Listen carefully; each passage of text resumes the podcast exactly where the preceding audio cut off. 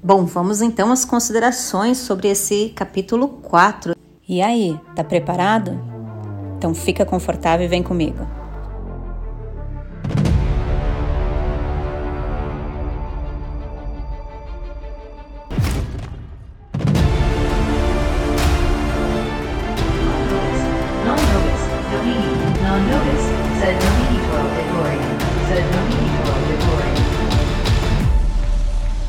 Paradise Lost by John Milton.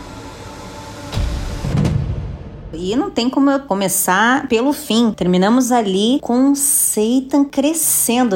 Eu só consigo imaginar a cena. Pensa, ele cercado por anjos, com as suas lanças apontadas, de repente ele abraça ele e começa a crescer como se fosse uma montanha, cheio de raiva, pronto para guerra, até que de repente Deus manda um sinal para ele. Gabriel vai lá, afronta ele, diz: "Ó, basta a bola. Você sabe, nós dois somos controlados por Deus. Nem eu e nem você tem uma força maior do que o que Deus nos permite, mas a propósito eu tô bem mais forte do que você. Dá uma olhadinha ali no sinal, dá uma consultada e vê o que, que você acha. E aí Satan acaba tendo que sair de lá derrotado. Mas antes disso também teve aquela cena em que ele tava transfigurado num sapo. Imagina ele lá fofocando, né, suspirando ali no ouvido da Eva, colocando ideias ruins dentro da cabeça dela, quando de repente ele toma uma cutucadinha, pensa, os anjos dando dando uma cutucada no sapo e o sapo toma um susto, pula e vira o quê? Um próprio Satanás ali.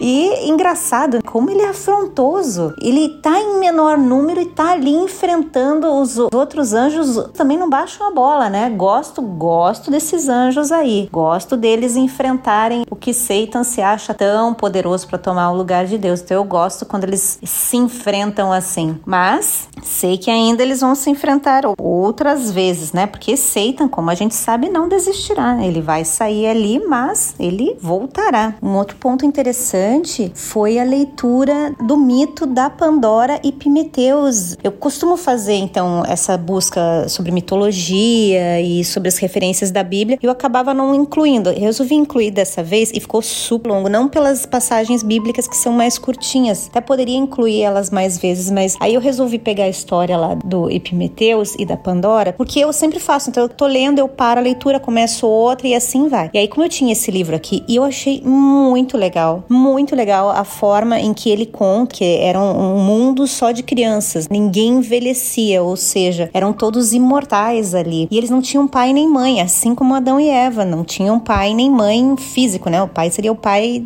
do céu, Deus. A, a forma também com que a caixa ficava falando para Pandora: Olha, me abra, se está curiosa, venha ver o que há de mal nisso, né? Você é bem mais esperta do que Pimeteus. Me remeteu muito à questão da serpente. E interessante que o símbolo da serpente também tá na história, porque o Mercúrio ou o Hermes, ele carrega então aquele bastão que tem a cobra circulando. Então é como se fosse a cobra que tivesse deixado ali junto também a caixa para os dois ali. Outro ponto muito interessante era a referência em que só Adão naquele dia sai, que é a coisa, só Epimeteus sai e Pandora fica sozinha com a caixa. Então eles estão sempre juntos, mas no único dia que eles se separam, a Pandora vai lá e mexe na caixa até que ela abre e liberta então todos os males. E é aquilo que a gente fala, tá, mas só no caso de Adão e Eva, só os dois pecaram, por que, que toda a humanidade vai sofrer? E ali ele tem uma representação diferente. Eles não tinham como ficar com aqueles males só com eles. Eles libertaram, né, abriram a porta da casinha deles lá e os males saíram e atacaram e atingiram todo mundo. As outras crianças que não tinham nada a ver começaram a crescer, começaram a envelhecer. As folhas das árvores então também começaram a cair, as flores murchavam.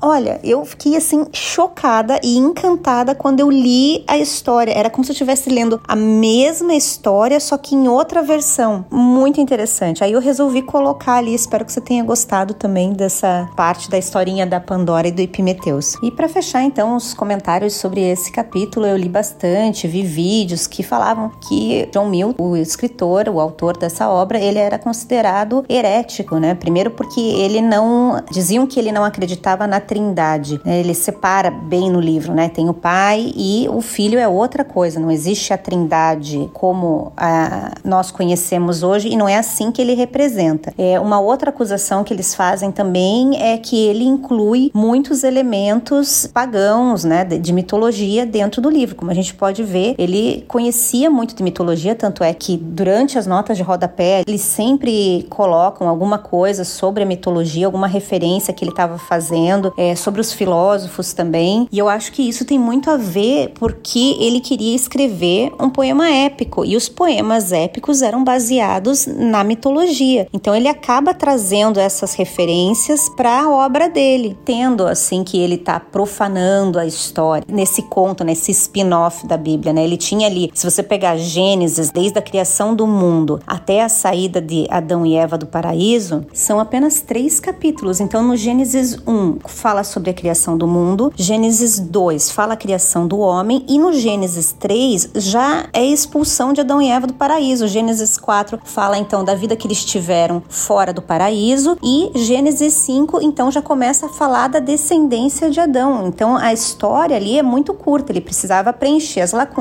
para contar o poema épico dele. E o poema épico ele tem algumas características que fazem dele um poema épico, né? O poema, ele é um poema narrativo, então ele acontece com um narrador onisciente em terceira pessoa contando a história. Ele também é estruturado pelas estrofes e versos que ele segue também, é, e ele apresenta as seguintes partes: a introdução do como aconteceu, o que, que é a história, tem a invocação que o Milton faz quando ele pede a musa inspiradora dele, tem a narração do que aconteceu e o epílogo que é o final. Então Milton segue todos esses aspectos mais formais que montam ali uma epopeia. Outra coisa que são aspectos temáticos da epopeia. Então ela tem um herói, né? O que, que vai acontecer com eles? Muitas pessoas consideram que o herói dessa obra é Satan. Milton já disse que o herói é Adão e Eva, porque a história é de Adão e Eva. Que mais? Tem a representação então em versos de homens que são superiores,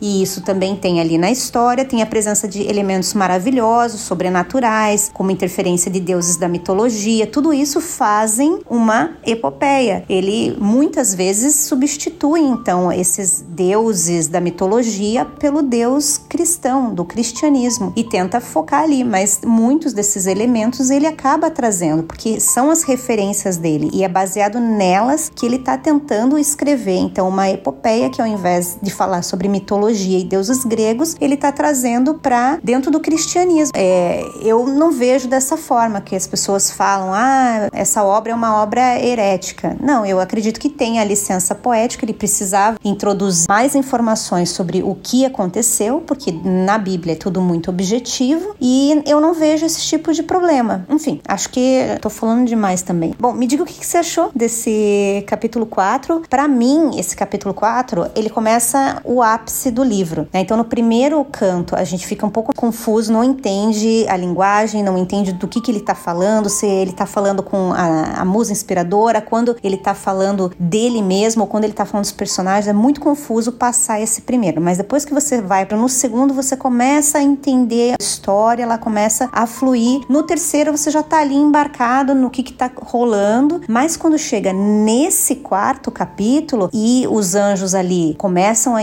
enfrentar Lúcifer, e aí tem o capítulo 5 e 6, para mim é o ápice do livro. É o 4, 5 e 6. Então a gente finalizou o 4 e vamos para o capítulo 5. Espero que você esteja gostando. Eu estou bem empolgada com a leitura e não desista. É isso. Beijo. Fui.